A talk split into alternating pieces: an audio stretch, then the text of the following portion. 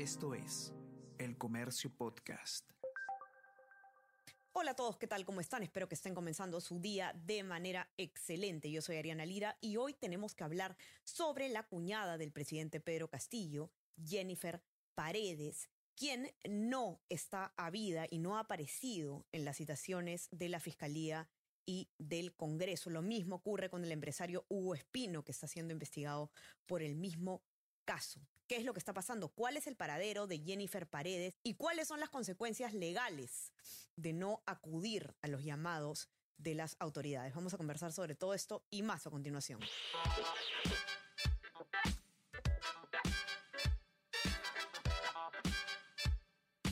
Esto es Tenemos que hablar con Ariana Lira.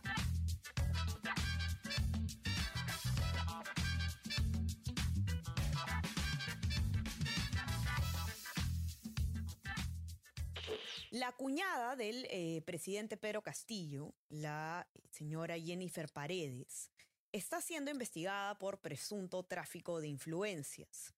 Vamos a ver ahora retomar un poco el caso, pero eh, para resumir lo que está pasando, tanto ella como el empresario Hugo, Espino, que también es testigo en este caso, eh, han sido citados tanto por la Fiscalía como por la Comisión de Fiscalización del Congreso y a pesar de ello no han sido ubicados. No se conoce cuál es su paradero. ¿Qué es lo que sabemos hasta el momento? Víctor Reyes, ustedes ya lo conocen muy bien, periodista de política del comercio, ha escrito el informe al respecto y nos va a contar qué es lo que está pasando. Víctor, bienvenido, tenemos que hablar. No sé si puedes empezar quizás contándonos un poco acerca del caso mismo, ¿no? ¿Por qué se le está investigando a la cuñada del presidente? Bienvenido. Hola Adriana, gracias por la invitación. Eh, bueno, sí, la cuñada del presidente, la hermana de la, de la, primera dama, Jennifer Paredes, la hermana menor de la primera dama, está siendo investigada preliminarmente por el presunto delito de tráfico de influencias. Esta investigación la abrió una fiscalía anticorrupción luego de que eh, nuestros colegas de Cuarto Poder difundieron un video fechado en septiembre del año pasado en el que ella ofrecía a vecinos de un distrito de Chota una obra de saneamiento, ¿no? una obra eh, para, para la comunidad. Esto sin ser ella una funcionaria pública y con muchas dudas alrededor también porque en ese video se le ve acompañada por el señor Hugo Espino, quien es un joven empresario también de 31 años, que es proveedor del Estado porque semanas después nada más ganaría una concesión millonaria como parte de un consorcio, eh, no en Cajamarca, pero sí en, acá en Lima, provincias. Ahora bien, eh, justamente se le investiga por esto y la, más o menos la, hipótesis de la fiscalía es que ella habría eh, presuntamente participado en un favorecimiento a este empresario cuya hermana además, que es otro personaje que está en esta investigación, sí ganó una concesión en, en, en Anguía, en Chota, eh, también poco después de, esto, que fue en diciembre del año pasado. Así que hay una relación de ella aparente con, con este señor Hugo Espino y con la hermana de Hugo Espino. Y eh, el tema es que eh, no se sabe dónde están, porque, diga, como tú decías, hace un rato se le citó para, a ella para que declare como, como investigada este último lunes y no apareció. Y también se citó luego al empresario Hugo Espino, tampoco parecido, y eh, desde el Congreso se le ha estado también citando y no se le ha podido ubicar siquiera para entregarle la, notificación de la citación que le hacía la Comisión de Fiscalización. Así que están con paradero desconocido por ahora. Y otra cosa, Víctor, interesante que esto en tu informe es que eh, no solamente no apareció, sino que no ha acreditado Jennifer Paredes un abogado para que la represente, ¿no? O sea, digamos, ni siquiera está eh, no está participando en el proceso, así de simple. Claro, mira, eh, la experiencia cubriendo los, casos de este tipo de, gran corrupción vinculados al poder, te dan a, te muestran pues que lo, que lo primero que te recomienda si consigues un abogado competente, un buen abogado, es decir, a lo más pronto posible, acércate a la fiscalía, lee la carpeta, incluso ahí se quejan de que hay algunos fiscales que, no los dejan leer, no, en este caso nada. Ella no presentó un abogado, nadie ha ido por ella a a, leer la carpeta, a ver qué, qué, evidencias o, qué, o, qué documentos tiene la fiscalía que podrían inculparla. Y usualmente cuando un investigado por alguna razón u otra no puede ir a la citación fiscal, eh, lo primero que hace es eh, enviar un escrito al fiscal y decirle por motivo tal y tal, no sé, está enferma, está fuera de Lima, tiene otros compromisos previos, eh, mi, mi, defendida no puede asistir, así que solicitamos la reprogramación y normalmente el fiscal concede, está bien, ya, vamos a poder programar para uno, dos, tres días.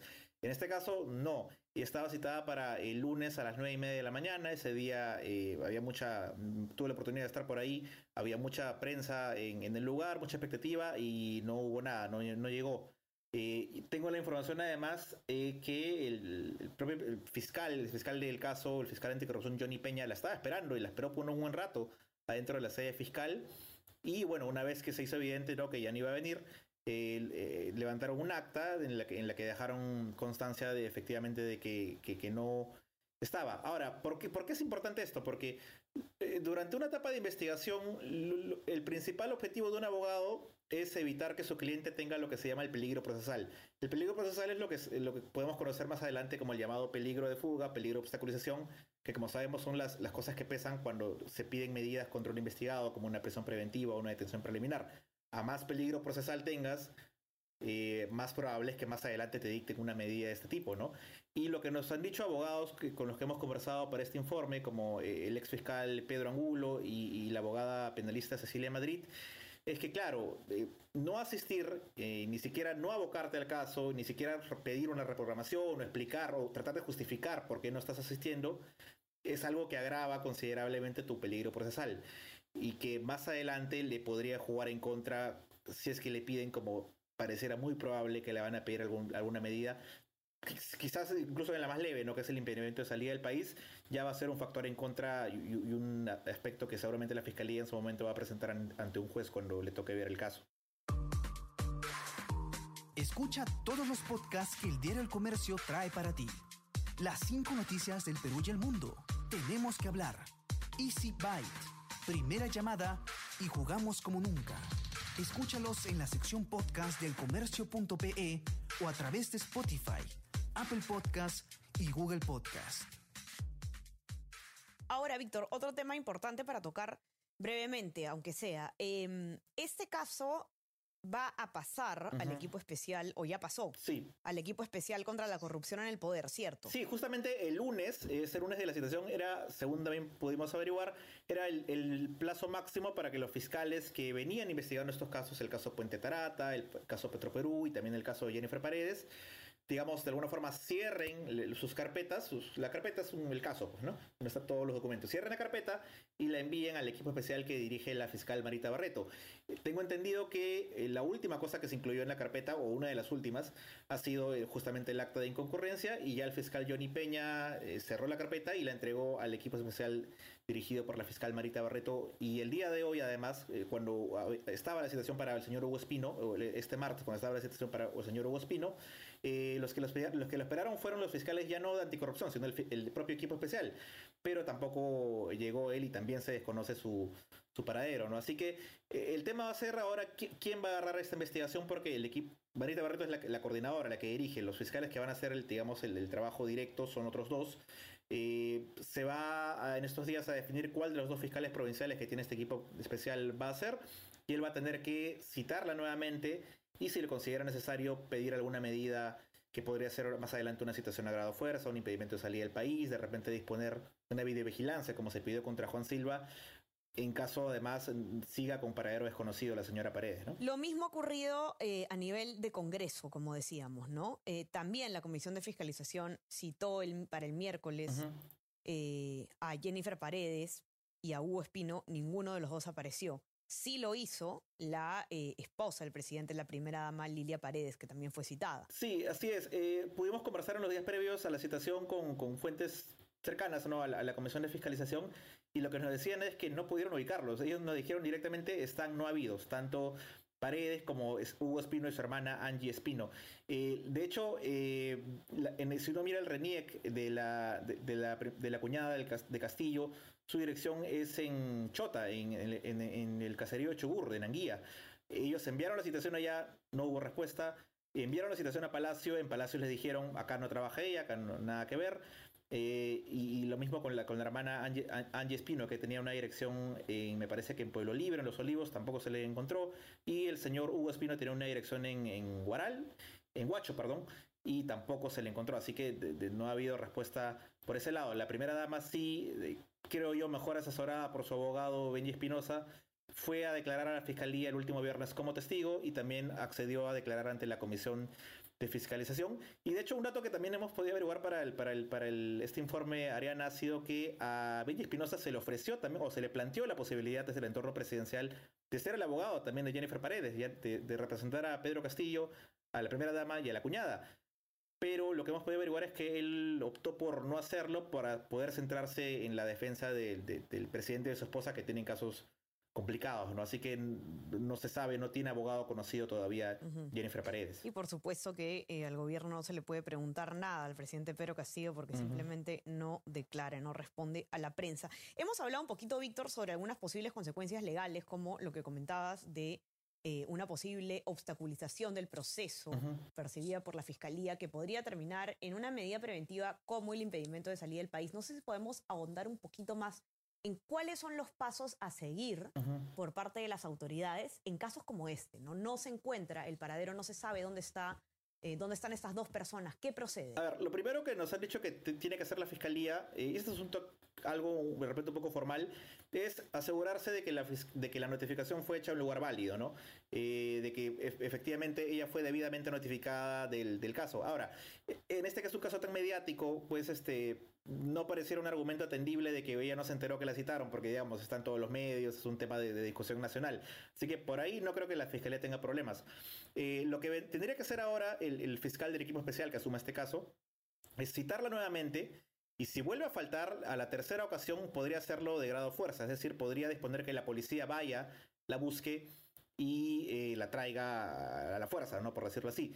Pero el problema es que si no se sabe su ubicación, la, policía tampoco va a poder ubicarla.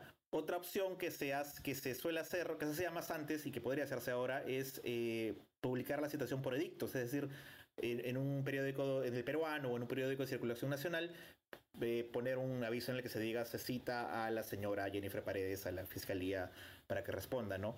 Eh, y bueno, ya yendo a, lo, procesal, eh, estamos en una etapa, en una investigación preliminar que ha comenzado hace nada más unos días, y en la etapa de una investigación preliminar solo se pueden pedir o un impedimento de salida del país, que podría ser por ocho meses, por, por el tiempo que considera la Fiscalía adecuado, como máximo 36 en casos de crimen organizado, o podría pedirse más adelante una detención preliminar. Pero digamos que la detención preliminar ya va a ser cuando la, la, investigación esté avanzada a tal punto que ya pueda hacerse, pueda, se pueda formalizar la investigación y iniciar un, iniciar un proceso judicial, porque digamos la detención preliminar es el paso previo a una prisión preventiva. Así que si sigue esta actitud de, no presentarse ante la, ante la, ante la fiscal y a no dar señales de, querer someterse a la investigación, las posibilidades de que eh, cuando se le pide una detención preliminar o una presión preventiva el juez la, la acepte, la conceda, son más altas, ¿no? Así es. Vamos a ver entonces cómo procede la fiscalía eh, ante este caso, sin duda preocupante, ¿no? Y eh, una raya más al tigre de lo que está ocurriendo en este gobierno. Personas cercanas al entorno del presidente Pedro Castillo, seriamente cuestionadas y además con actitudes de poca colaboración con la justicia. Para que puedan leer el informe completo de Víctor, lo pueden encontrar, ya saben, en nuestra versión impresa, los que tienen acceso, sino en nuestra web, elcomercio.p. No se olviden también de suscribirse a nuestras plataformas. Estamos en Spotify, Apple Podcast, para que puedan escuchar todos los podcasts del comercio. Y también eh, suscríbanse a nuestro WhatsApp, El Comercio te informa, para recibir lo mejor de nuestro contenido a lo largo del día. Víctor, que tengas un excelente día. Te mando un abrazo. Gracias por venir. Vuelve entrena. Gracias por la invitación. Ya estamos conversando nosotros entonces nuevamente el día viernes. Cuídense, chao, chao.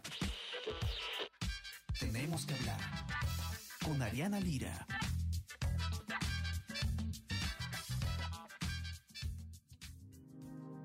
El Comercio Podcast.